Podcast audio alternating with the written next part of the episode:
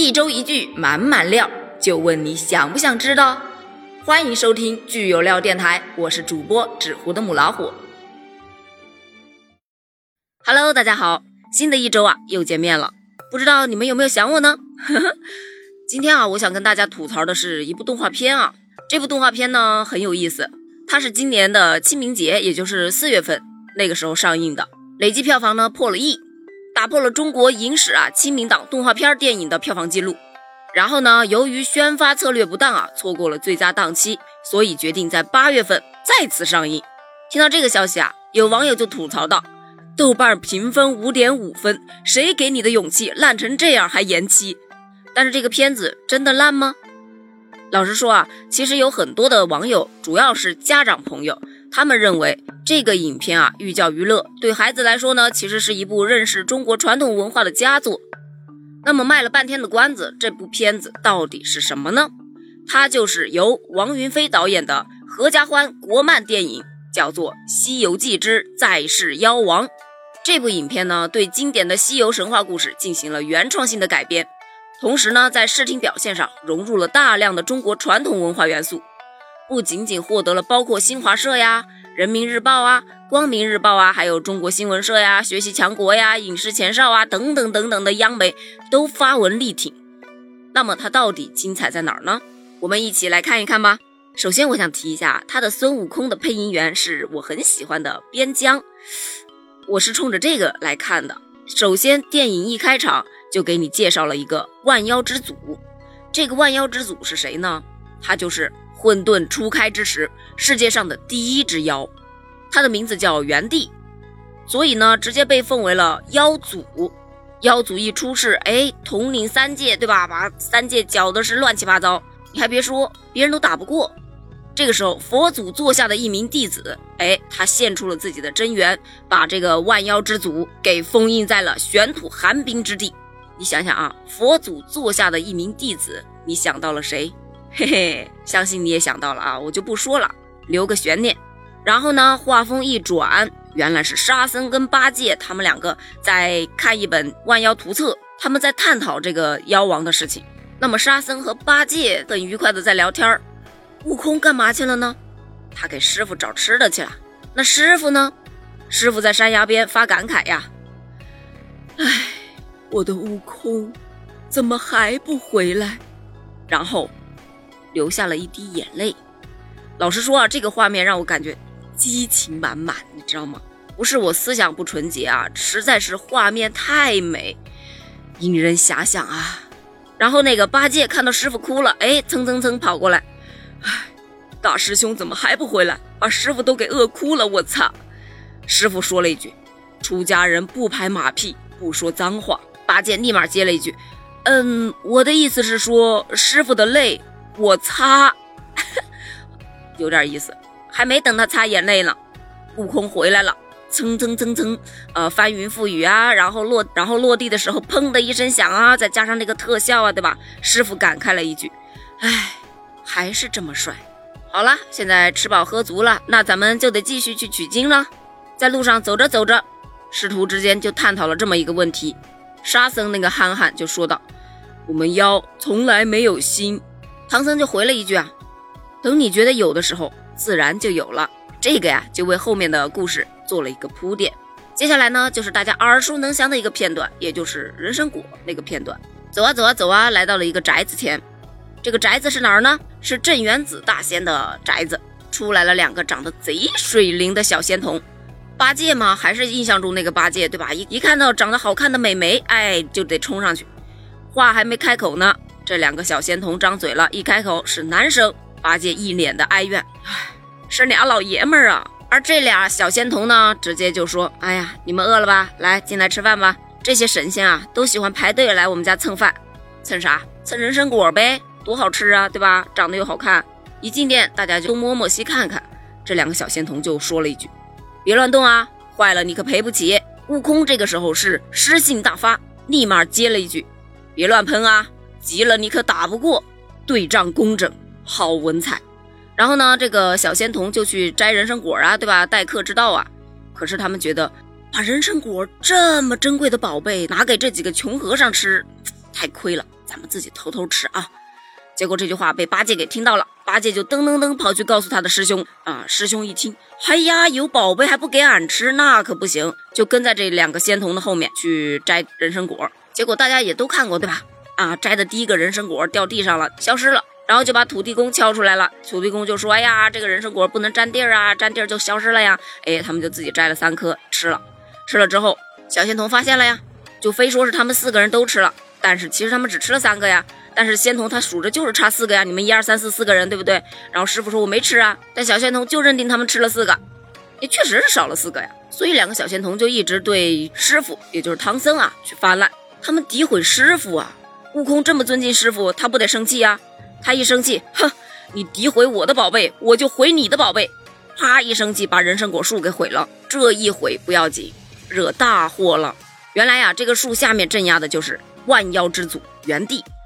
这一毁啊，元帝给放出来了呀！元帝一出来，第一件事干嘛呢？嘿，抓上唐僧就跑。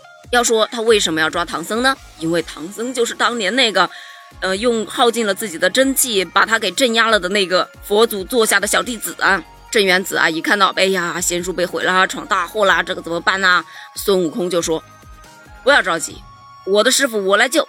三日之后，我就会把我的师傅给救出来。”镇元子就说：“行。”三日之后，如果你救不出金蝉子，你就回到五行山下自己再压个生生世世吧。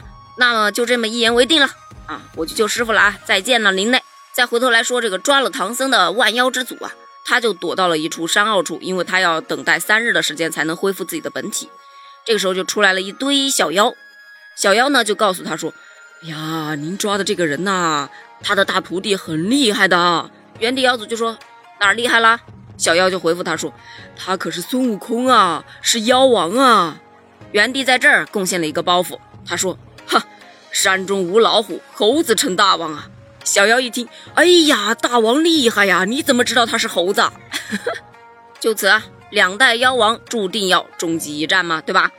但是中间出现了一个小小的、萌萌的小人儿，是谁呢？他长得呀，跟这个人参果一模一样。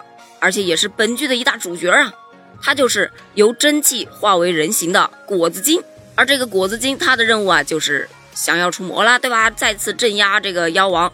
那么他跟悟空的目标一致，当然就跟着孙悟空啦。然后他们就一起上路去找师傅，找了一晚上找不着，去哪儿找呢？啊，土地公就告诉他，你去山神庙里找，这一片山都归他管，他肯定知道，那就去找山神庙吧。在这中间呢，出现了一个插曲。妖祖元帝呢，他就派了很多的小妖去抓这个真气，因为真气可以镇压他嘛。那当然要先把真气给毁掉嘛。那他要抓悟空，肯定得保护他，对不对？两个人之间避免不了就是要乒乒乓乓一顿喽。可是等到孙悟空把他们都打跑了之后，那接受了洗礼之后的村庄，那叫一个惨呐！人们都被魔气所吞噬。那果子精呢？他本来就是唐僧的真气啊，对不对？所以啊，用自己的灵力救了村民。救了村民之后呢，是全身无力呀。这么他慢慢的飞呀飞，飞呀飞，飞到哪儿去了呢？飞到人家水果摊上去啃苹果去了。原来吃水果可以补充体力啊。但是孙悟空说：“咦，果子精吃果子，好残忍！你这个笑话好冷。”好，那么继续继续干嘛？继续找山神啊，因为他要找万妖之祖藏在哪儿啊。找到了山神庙。结果这个山神被元帝给附身了，他们之间这场打斗，老实说场面不错，画质精良，棒棒哒。这场打斗啊，其实老实说啊，意义并不大，就是来毁山神的这个庙的。等到悟空把他打退了之后，山神一出现，哎呀，我的庙啊！他这么感慨了之后，哎，就没了，愉快的带着悟空他们去找妖王去了。啊，你看妖王就藏在那儿啊，这位真气小朋友，他的真气一旦耗尽，就再无来生了，意思就是会消失嘛。世上再无这个人了。这句话呀，被孙悟空给听到了心里。他决定要好好的保护果子精，我不要他去救师傅了。所以呢，很俗套的，他就为了这个果子精好，把他哄睡了之后，给他画地成牢，画了一个圈儿，把他保护在里头。他们三师徒就决定自己去救师傅，果子精就还是好好待着吧。好不容易幻化成人的，然后转到妖祖这儿呢，现在是万妖朝见啊。《西游记》里面你认识的妖，但凡你认识的妖啊，有姓名的妖全来了。没有姓名的妖，他也来了，都有谁呢？都有像什么白骨精啊、金角大王啊、银角大王啊等等等等的啊，那些妖都有。然后你想想啊，在《西游记》里，他们都好几集才打败一个妖，对不对？时不时还要请神仙来帮忙。他现在啊，三个人打万妖啊，嘿，万妖也太不堪一击了吧！期间有一个笑点啊，就是这个金角大王拿着那葫芦说：“孙悟空叫你一声，你敢答应吗？”哎，孙悟空就是不答应他，然后把他锤爆了之后，跟他说一句：“你没有资格叫俺的名字。”有点意思。紧接着就正常走剧情了，原地就出场了。在原地出场之后，这三个人完全就是 不堪一击啊，啪一下子就被锤爆了。那么锤爆了这三个人，哎，三个人爬都爬不起来了，对不对？那我当然要去灭掉真气了，因为真气小朋友他是可以封印我的吗？我当然得去灭了他了。当他一步一步走到真气面前的时候，嘿，孙悟空又出现了，他以身相护，用自己的肉身啊挡住了这个原地的攻击。但你想想，人家原地一个人都能锤爆三个了，他会怕你这一个啊？所以毫无意外的，悟空是倒在这个山崖边啊，眼睁睁的看着师傅，也就是唐僧被原地给吃掉了。这个时候，小果子，也就是那个果子精啊，真气他不行了，爆发了！你怎么能伤害我的人？我要替天行道，灭了你们！结果呢，战力不足，打不过呀，被原地给灭了，就留了那么最后一口气进入了孙悟空的身体，而且他这口气可老厉害了。孙悟空的心脏是一颗石头，然后这个小果子的最后一丝真气，他激活了悟空的这颗石头心啊，而这一头的原地还在洋洋自得啊。这才是我的世界。话音未落，哎，悟空出现了，把他一顿暴打，觉醒了吗？对吧？我是妖，而且我是有心的妖，厉害了吧？有了心之后的悟空，你还别说，真的就是厉害呀！人家三下五除二，啪啪啪暴打了原地，非常不可一世的说：“我才是这个世界上最厉害的妖。”老实说啊，这个原地啊，你之前那么厉害，哎呀，如此的不堪一击呢。孙悟空就说了：“虽然我是妖。”但是我跟你最大的区别就是，我有心，你没有啊？点题了，看见没有？因为前面刚才提到了，对吧？妖从来没有心。哎，师傅就说，哎，等到你觉得你有的时候，你自然就有了。哎，有了心之后，你就强大了。哎，完美点题。那么打败了原地，哎，再次封印了原地，对吧？那么我们这是不是得接着去取经呢？可是师傅被他吃了呀，怎么取经啊？三个人正准备抱头痛哭的时候，唐僧出现了，他立着光。坐在了光圈中，又是在山崖上啊！悟空啊、八戒啊，还有沙僧啊，蹭蹭蹭跑过去面前一跪，唐僧就缓缓地把手放到了悟空的头上，就完啦，就 happy ending 啦！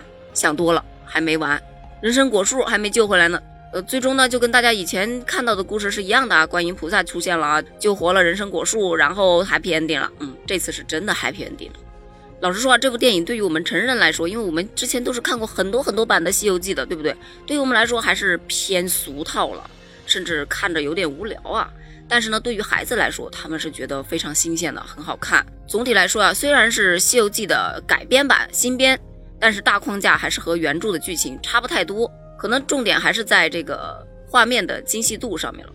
另外我要吐槽一点啊，因为这个悟空和这个师傅之间的这个 CP 感，包括他跟这个有点强行组 CP 的感觉，因为这个真气其实也是唐僧的前世魂魄所化吧，依然是跟孙悟空有剪不断理还乱的特别的缘分，这个感觉其实没有太大的必要哈。可能唯一我觉得可以推荐的点就是他把很多不同的国风元素堆砌到了一起。使这个画面看起来是非常的好看的，特别是在妖王那儿啊，有一些国际化的暗黑元素。这个整体画风啊是属于中上水平的，确实我们国漫啊在这一块是做的越来越好了。就是如果剧情内容啊再细致推敲一下，居然是创新啊做原创，那么你就把它做出一点新鲜感来，可能会更加吸引观众啊。不过也是啊，《西游记》已经是一个快要被翻拍到烂大街的大 IP 了。如果还想要继续突破创新啊，这个路漫漫其修远兮了。非常期待我们国漫的下一部电影哦。关于这部影片呢，你有什么想法呢？欢迎给我评论留言哦。我们下期再见。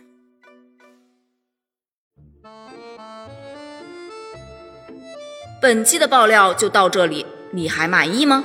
欢迎在评论区留下你来过的痕迹哦。订阅关注点一点，爱你不是两三天。我们下周三再见。